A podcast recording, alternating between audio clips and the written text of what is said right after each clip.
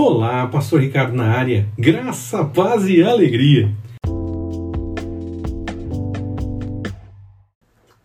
Biografia. Novo Testamento. Apóstolo Judas.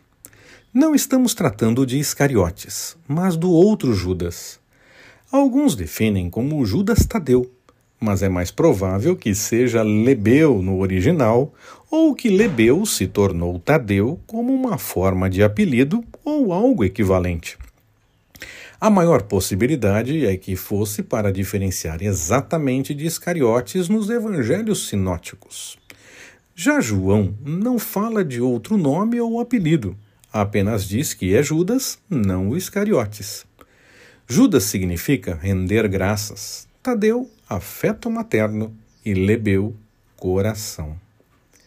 Ainda há estudiosos que tentam levantar a hipótese de que Judas e Tadeu seriam pessoas diferentes e que Judas teria substituído Tadeu entre os discípulos, mas não há base bíblica ou na tradição, na história mesmo, que confirme essa possibilidade. Seria filho de Tiago, mas há controvérsia a respeito disso também, pois alguns estudiosos tentam dizer que seria uma relação entre irmãos e não pai e filho. Fico com a tese que Lucas 6,16 confirma: Judas, filho de Tiago.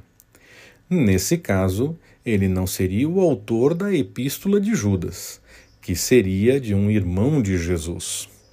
Há ainda uma linha que tenta definir que ele seria irmão de Simão, o Zelote, mas não encontrei base para essa possibilidade.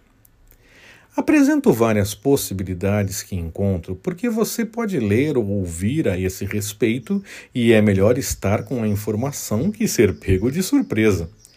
Sei que outras possibilidades podem ser comentadas, então esteja sempre com atenção a isso quando ler ou ouvir sobre essas coisas.